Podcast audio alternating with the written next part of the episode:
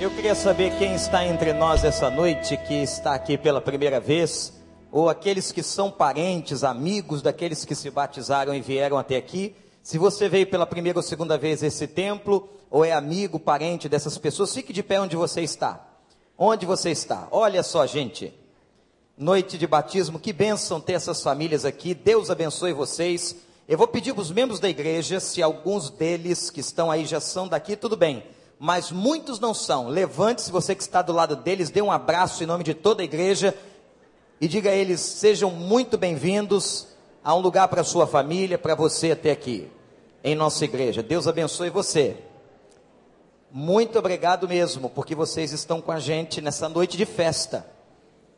Essa é uma noite maravilhosa. Meus irmãos, nós começamos uma série de mensagens que eu estou chamando de eco-mensagens, para falar sobre a realidade e a relação da Bíblia, da palavra de Deus, com toda a problemática ecológica, com a questão que veio trazer a Rio Mais 20 até nós, o problema não apenas do meio ambiente, mas o problema da pobreza e o problema da justiça social. Nessa noite, eu quero trazer aos irmãos aquela que foi a maior catástrofe natural na história do mundo. A Bíblia tem tanto a ver com a natureza e com a ecologia. Registros tão importantes que está na palavra de Deus, na Bíblia Sagrada, aquele que foi ou aquela que foi a maior tragédia natural na história da humanidade. Eu estou me referindo ao dilúvio. Nós sabemos que o mundo, que passa por muitas transformações, está vendo, nas últimas décadas, um aumento de cataclismas naturais. São furacões, tsunamis, terremotos, vulcões que se despertam, tempestades, mas a história bíblica do dilúvio certamente é a história mais impressionante de uma catástrofe natural. Inclusive, meus irmãos, o dilúvio tem causado fascínio e tem sido alvo de pesquisa na própria comunidade científica. Imagina o que significa chover sobre a terra 40 dias e 40 noites. Eu quero trazer para os irmãos aqui algumas investigações da ciência em relação ao dilúvio. A ciência, por exemplo, já descobriu que muitas coisas que nós vemos na natureza foram diferentes outrora, como por exemplo, o solo dos Estados Unidos Há evidência clara na América do Norte de que ali, em algum tempo, houve um oceano. Na Sibéria já se encontrou debaixo do gelo um tipo de flora totalmente diferente do solo que lá nós encontramos e do clima hoje encontrado na Sibéria. Houve mudanças nos polos da Terra em algum momento da história. Os polos magnéticos da Terra se moveram. O continente americano onde nós estamos já esteve, segundo a ciência, anexado ao continente africano. Não é apenas na Bíblia que nós temos o registro do dilúvio, mas a epopeia de Gilgamesh já narra em documentos assírios que houve uma grande inundação na terra. Agora preste atenção às características interessantíssimas desse dilúvio. Em relação à data, se nós formos fazer uma análise literal da Bíblia, analisando a história das famílias, dos descendentes e de todos os reinados Alguns estudiosos chegam a dizer que o dilúvio aconteceu há cerca de 4 mil anos atrás. Mas, a bem da verdade, porque na palavra de Deus um dia é como mil anos, e há muitas questões simbólicas em relação ao tempo. O dilúvio que aconteceu na face da terra, essa inundação sobrenatural e anormal, não tem uma data específica, um tempo definido. Agora vejam o que a ciência estuda acerca da extensão do que foi esse dilúvio. Alguns anos atrás, e é documentário contínuo no Discover, na televisão, um canal fechado, o ter sido encontrado no Monte Ararat, resquícios de uma embarcação que data de milênios atrás. Qual foi a extensão do dilúvio? Existem três hipóteses. Alguns acreditam que o dilúvio cobriu apenas a região da Mesopotâmia, lugar onde o mundo estava concentrado naquela época, e alguns lugares a mais onde havia raça humana. Essa é a primeira hipótese. A Bíblia fala de um lugar chamado Ereque, onde aconteceu o dilúvio, mas esta palavra no hebraico pode significar um país ou uma região. A segunda hipótese é que o dilúvio inundou alguns continentes. Por exemplo, há evidências de uma grande inundação na Europa, no continente europeu, no nosso continente americano e no continente africano. Para alguns, então, nesta segunda hipótese, o dilúvio aconteceu em alguns continentes, mas a terceira hipótese, e a mais interessante, é de que o dilúvio aconteceu e as águas cobriram toda a terra. Irmãos, pensem comigo. Análise científica.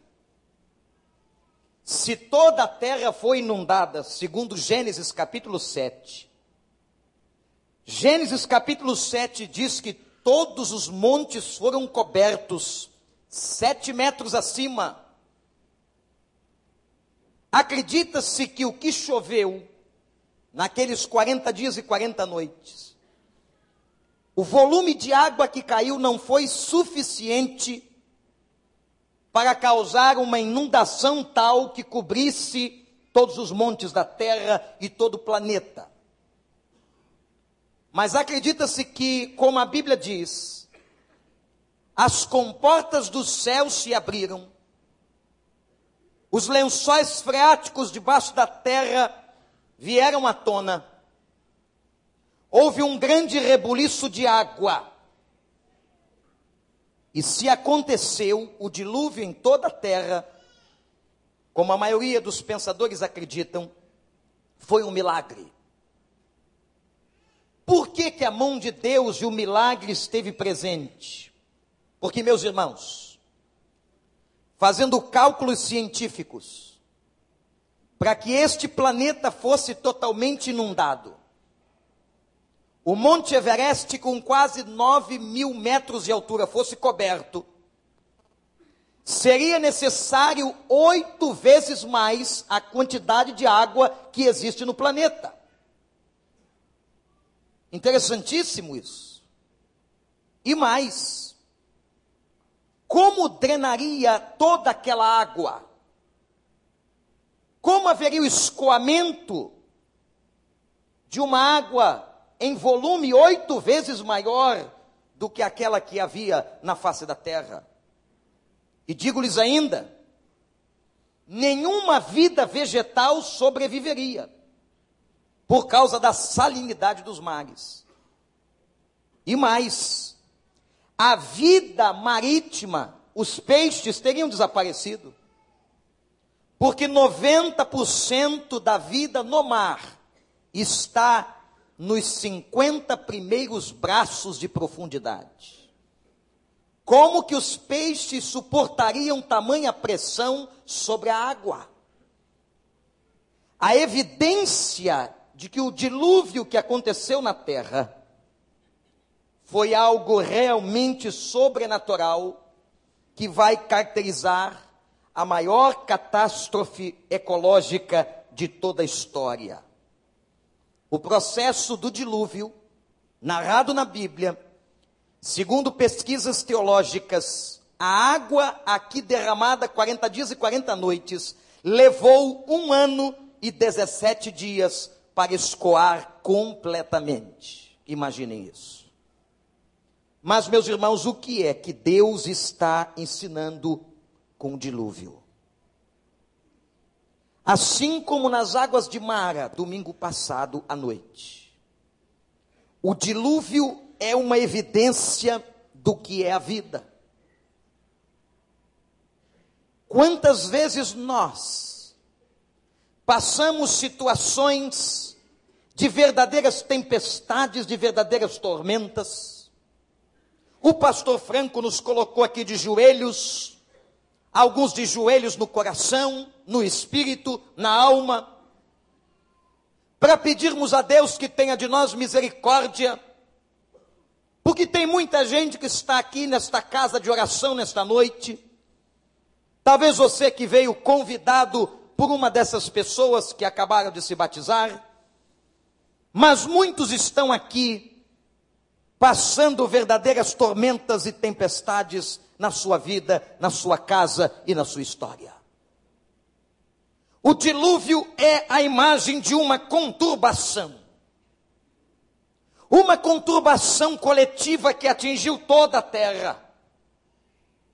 O dilúvio é a imagem, meus irmãos, da intervenção e do juízo de Deus na existência humana. Quando nós vamos lendo a história do dilúvio que está em Gênesis, eu convido você a que possa ler essa história na sua casa com calma e atenção. Você perceberá que Noé não viu mais o sol.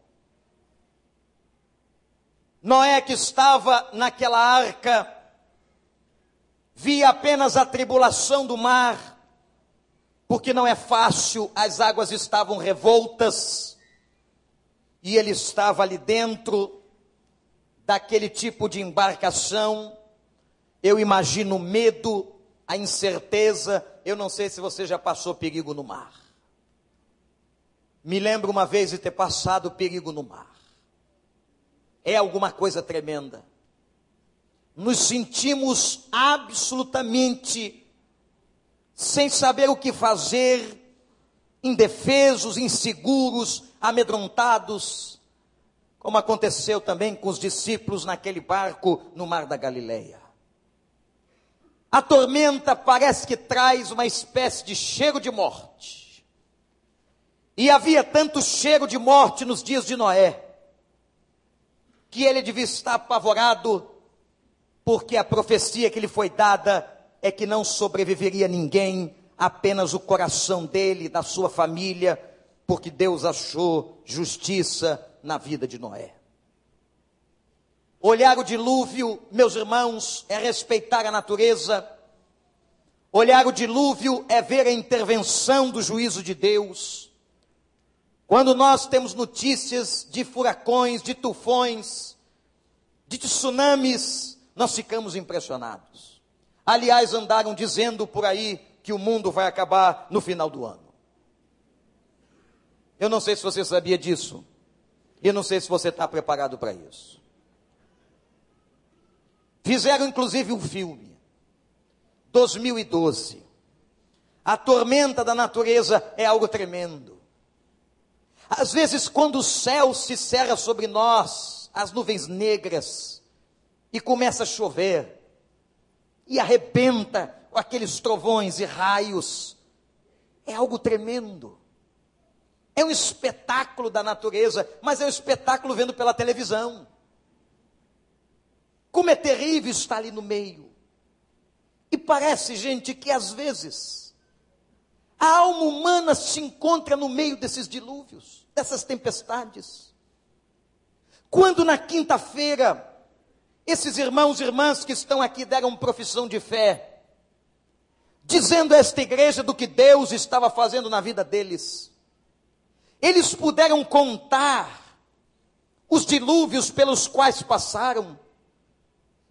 Tem gente aqui que foi dada pela própria mãe. Tem gente aqui que foi viciada em drogas. Tem gente aqui que se perdeu na vida. Tem gente aqui que passou todo tipo de tribulação. Tem gente aqui com feridas profundas no coração por causa de relacionamentos partidos. Tem gente aqui com frustrações tremendas que veio de dentro da sua própria casa. Ao olhar e escutar o testemunho dessas pessoas e como Cristo as resgatou, nós passamos a entender que aquilo que acontece na natureza acontece também na vida humana, acontece na sua vida e acontece na minha vida. Mas graças a Deus, porque em Cristo Jesus nós temos um Deus que salva, um Deus que socorre, um Deus que está presente na angústia, um Deus que está presente nos dilúvios da nossa história. Aleluia! Você crê nisso? Você crê que esse Deus chega como chegou na vida deles? na hora que não dá mais para acreditar, na hora em que o sufoco é grande, na hora que a tribulação é tremenda, é nesta hora e é neste momento que o Senhor se apresenta, estende a sua mão e diz: Eu quero salvar você, como ele fez com cada um deles, e eles estão aqui hoje testemunhando do que Jesus Cristo fez na vida deles. Louvado seja o nome desse Deus. E talvez você esteja passando um dilúvio sozinho na sua vida, você dizendo assim, pastor, as águas inundaram a minha casa, a gente está perdendo a esperança, está com medo. Eu estou com medo de perder a minha família. Eu estou com medo daquela doença que bateu a porta da nossa casa. Mas eu quero mostrar uma outra coisa no texto a vocês. E se você tiver Bíblia, abre em Gênesis 6. Porque agora a Bíblia vai revelar qual foi a causa do dilúvio. Por que é que esse, essa catástrofe natural aconteceu? Gênesis 6, versículo 1 diz a palavra: Quando os homens começaram a multiplicar-se na terra e nasceram filhas, os filhos de Deus viram que as filhas dos homens eram bonitas, escolheram para si aquelas que lhes agradaram então disse o Senhor: Por causa da perversidade do homem, meu espírito não contenderá com ele para sempre. Ele só viverá 120 anos, e aqui Deus limitou o tempo de vida na terra. Naqueles dias havia nefilins na terra, e também posteriormente. E quando os filhos de Deus possuíram as filhas dos homens, e elas lhes deram filhos. Eles foram os heróis do, do passado, homens famosos. O Senhor viu, atenção, o Senhor viu que a perversidade do homem tinha aumentado na terra e que toda a inclinação dos pensamentos do seu coração eram sempre e somente para o mal.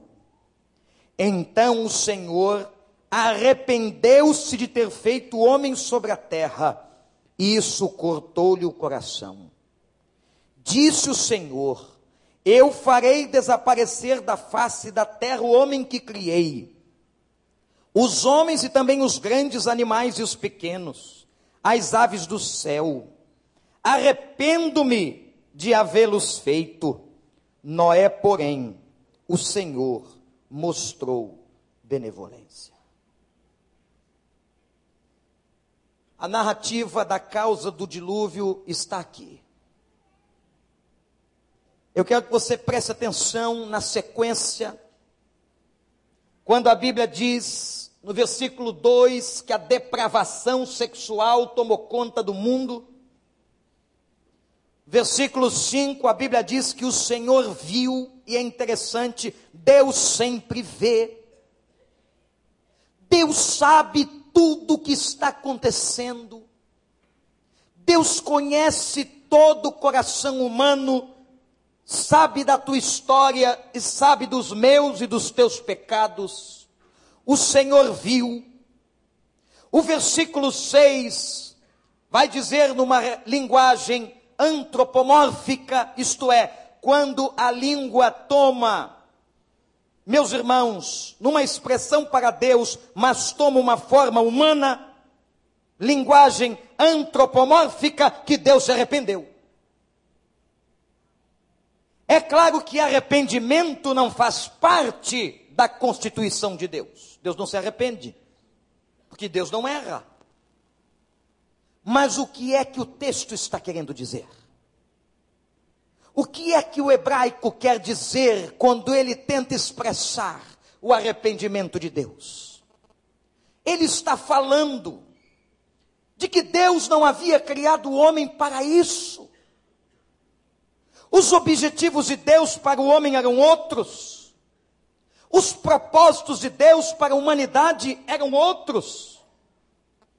E o homem se corrompe, e o homem desobedece, e como nós estamos aprendendo nesta série, toda a raça humana cai, a queda cósmica acontece e a criação toda é afetada por causa do pecado humano. E o Senhor decidiu destruir a terra destruir o homem, mas ele, como sempre o Deus da misericórdia, encontra graça no coração de um homem chamado Noé. E ele então decide dar uma segunda chance à humanidade. Eu vou preservar a casa de Noé.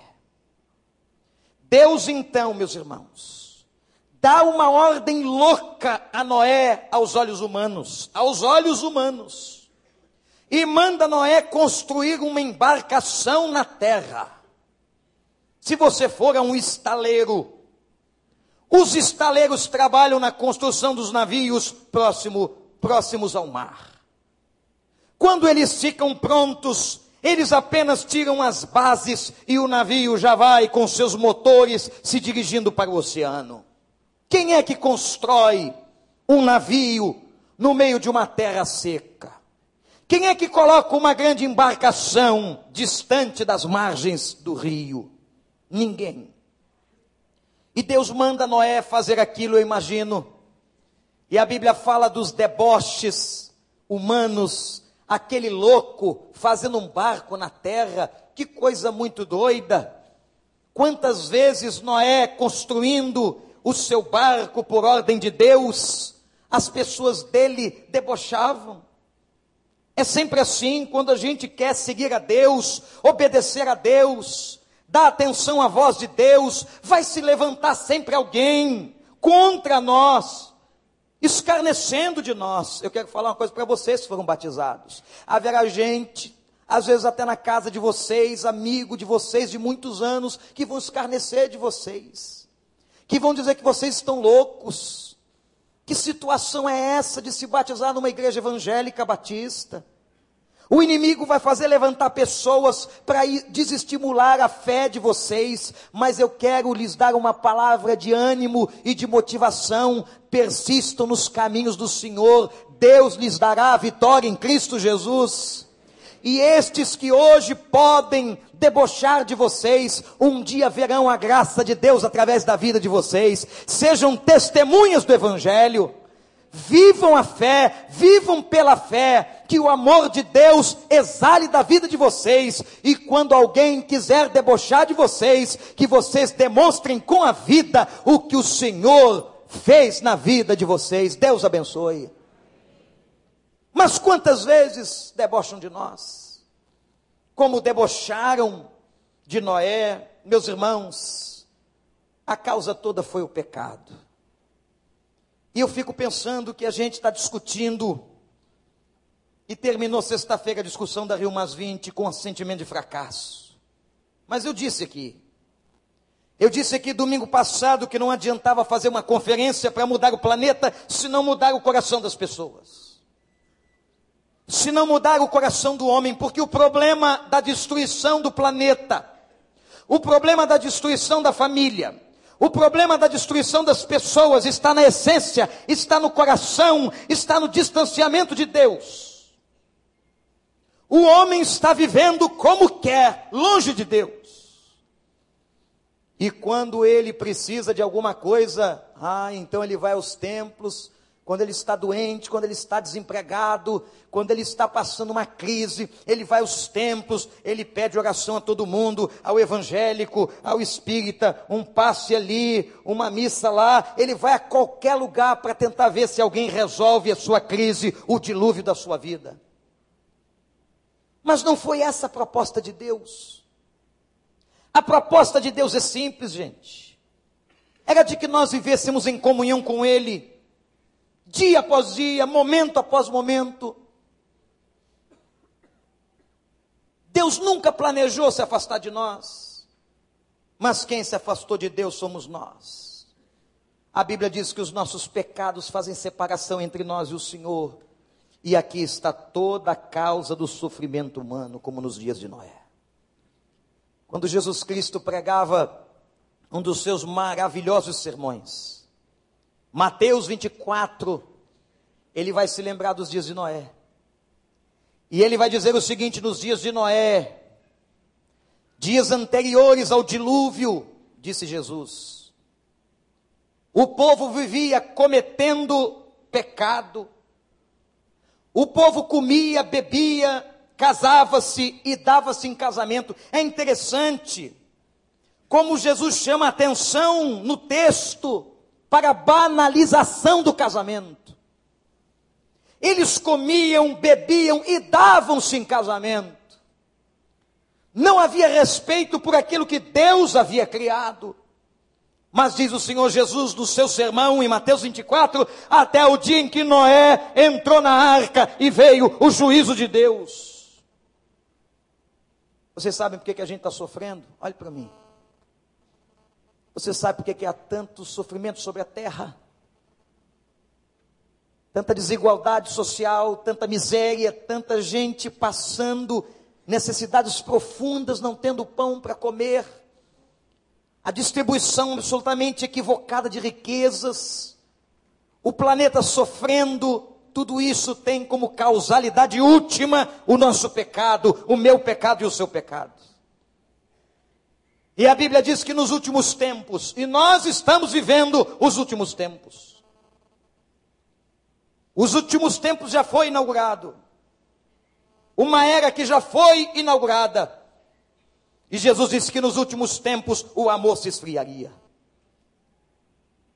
Achei interessante que aquela mulher que esquartejou o marido foi para uma cela ou para uma prisão junto com a outra que matou os pais, e junto com a outra que jogou a filha da janela. Eu imagino o papo na cadeia e quem é que passa perto desse trio? Que situação? O problema da degradação humana. Que Deus leve alguém com palavra e poder que visite essas moças dentro da cadeia e lhes pregue o evangelho e que elas se convertam. Que elas entendam que é a vida. A banalização da vida está diante dos nossos olhos. De gente que abandonou os caminhos de Deus. O amor se esfriando na família, o amor se esfriando no casamento, o amor se esfriando nas relações. Isso é profecia bíblica. Como nos dias de Noé, disse Jesus, acontecerá nos dias de hoje. Aí eu quero que você traga para a sua vida, eu estava falando de dilúvio, eu estava falando das tormentas que você passa, e você vai perguntar, pastor, por que que eu sofro? Pela mesma razão, ou a mesma razão pela qual eu também sofro. Nós sofremos Preste atenção no que o pastor vai dizer aqui, nunca mais se esqueça. Nós sofremos, em última análise, por causa dos nossos pecados. Nós sofremos porque toda a criação foi afetada. Nós sofremos porque o coração do homem foi afetado. Nós somos egoístas na nossa natureza. É por isso que não houve acordo na cúpula dos povos que ninguém quer abrir mão, ninguém quer deixar de gastar um centavo consigo mesmo em prol do outro.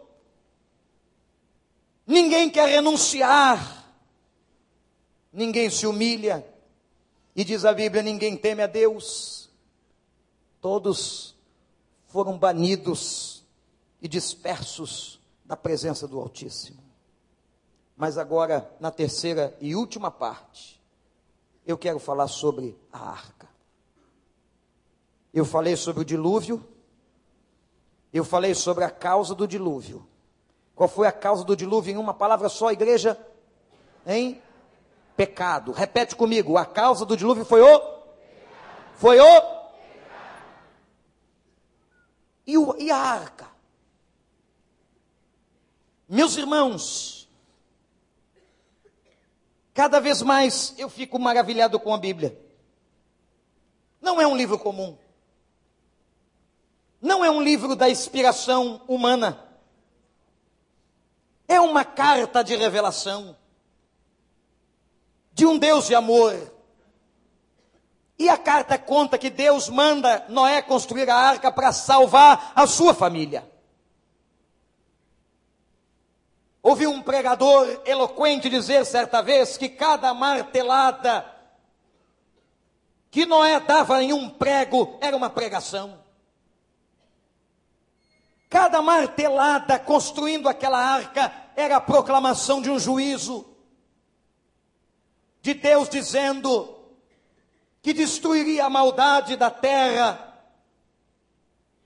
Se eu posso usar uma linguagem antropomórfica de Deus chorando. A carta aos Hebreus no Novo Testamento, ainda falando de Noé, porque sua história é marcante, diz que ao construir aquela arca, Noé teve um ato de fé. E foi mesmo. Porque um homem constrói uma arca em terra seca. E o que era aquela arca? Agora vejam bem, eu não sei quantos aqui gostam de barco. A arca foi construída sob as indicações de engenharia do maior engenheiro, o Senhor. Aliás, quando esse filme 2012 foi produzido, os homens tentaram imitar o tipo de embarcação pautando-se na Bíblia. Não era, na verdade, um barco como nós estamos acostumados a ver no mar, era um baú, um grande baú. E interessante, agora presta atenção. A arca não tinha capacidade de navegação, apenas de flutuação. A arca não foi construída para navegar. A arca foi construída para flutuar. O que, que isso significa? Que quem conduziria aquele barco não eram os homens, mas eram as mãos de Deus. Que coisa linda. E Deus fez uma porta, por onde entraram casais de animais e a família de Noé. E diz a Bíblia: sabem quem fechou a porta? Foi o próprio Deus. Que coisa linda.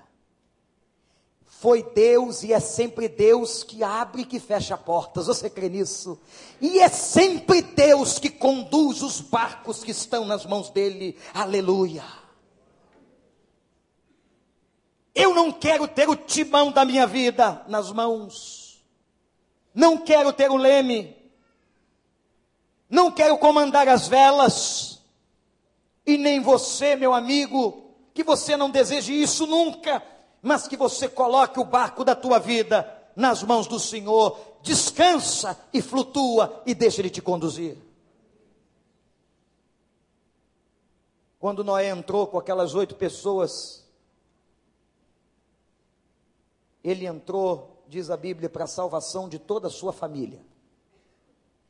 Aí um apóstolo, presta atenção, Pedro, Pedro agora mudado, não era mais aquele Pedro que cortava a orelha das pessoas, não é mais aquele Pedro impulsivo que dizia: Senhor, eu nunca te negarei, e negou três vezes. Não era mais aquele Pedro chateado porque Jesus havia curado sua sogra. Não. Era um Pedro mudado, cheio do Espírito Santo e que vai escrever um texto e vai falar da arca. Abra sua Bíblia em 1 Pedro, você que está com ela aberta em Gênesis, vai lá para 1 Pedro. Carta difícil de achar, vai no índice. 1 Pedro, capítulo 3, versículo 18. Agora eu quero que vocês que foram batizados prestem atenção. Vejam que analogia fantástica do dilúvio com o batismo. Versículo 18. 1 Pedro capítulo 3. Pois também Cristo sofreu pelos pecados, uma vez por todas, uma vez por todas. O justo pelos injustos, isto é, ele justo, nós injustos, para conduzir-nos a Deus.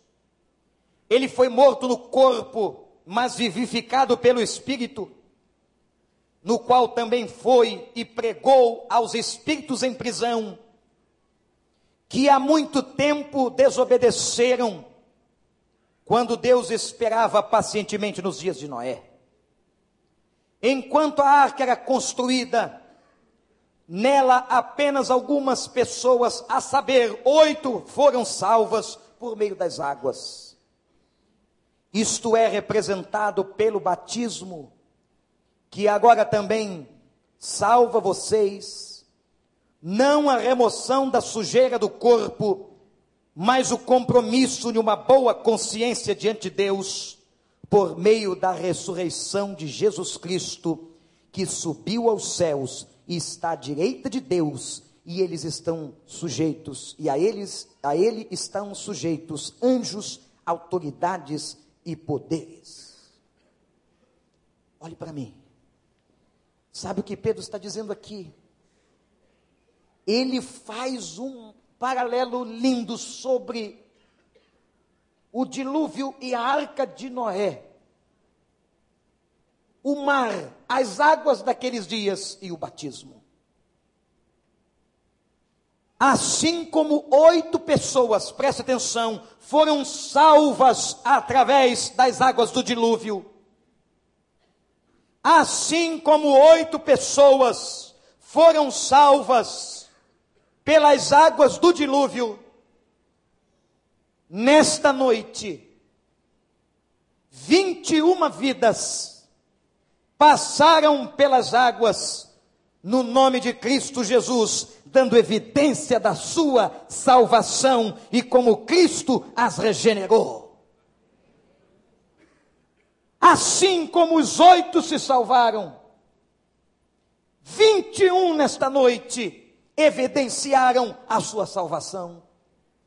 Não, não foram estas águas que os salvaram, mas o batismo é bíblico, o batismo é neotestamentário, o batismo é lugar de testemunho público de fé, o batismo é evidência de uma pessoa que já recebeu Jesus como Salvador. Foi isso que Pedro disse. Assim como aqueles oito passaram pelas águas, venceram e testemunharam o poder de Deus nesta noite, pessoas passaram aqui e entraram pela porta.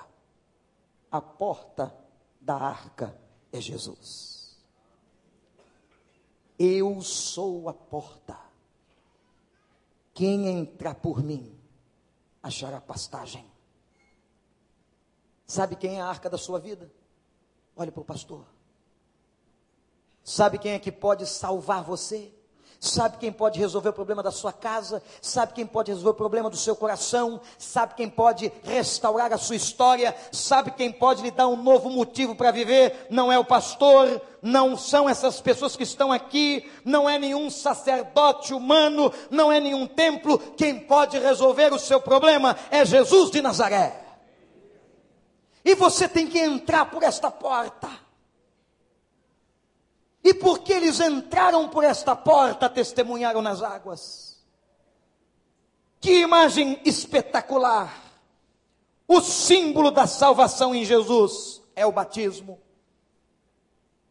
E eu te pergunto se você já entrou por essa porta. Ou se você continua dando cabeçada no teu dilúvio particular.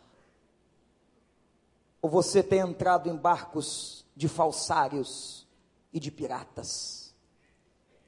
De gente que não pode resolver sua vida. De religiões que não podem resolver sua vida. De tradições de família que não podem resolver sua vida. A porta da arca da salvação é Jesus. Você só vai navegar através desse dilúvio que você está passando em Jesus. Você só encontrará a resposta em Jesus. E eu quero concluir dizendo o seguinte: depois, diz a Bíblia, que a tempestade havia caído. Há um versículo que diz assim: E Deus se lembrou de Noé. As fontes foram fechadas, os lençóis freáticos cessaram, os céus fecharam as comportas, e diz a Bíblia que as águas foram baixando, os topos das montanhas voltaram a aparecer, Ararat chegou, a arca pousou, e eles saíram para reconstruir a vida. Que imagem, que símbolo. O símbolo de que nós, quando entramos em Jesus, quando entregamos a vida a Jesus, quando confiamos em Jesus no meio do dilúvio, meu irmão, minha irmã, meu amigo, vocês que foram batizados, nós começamos a ver de novo o topo dos montes as águas da tormenta vão baixando e Deus nos dá uma oportunidade nova para reconstruir em Cristo Jesus, nosso Senhor. Você crê? Mas eu pergunto, você quer? Você que entrou aqui hoje passando uma tormenta? Você cuja vida está como um dilúvio? quer entrar pela porta, quer tomar parte na arca. Teve gente, teve gente que não quis. Os namorados das filhas de Noé não quiseram. Você quer? Você que está passando tormenta, a salvação do mundo, do planeta e da sua casa só pode ser encontrada em Jesus. Baixe a sua cabeça.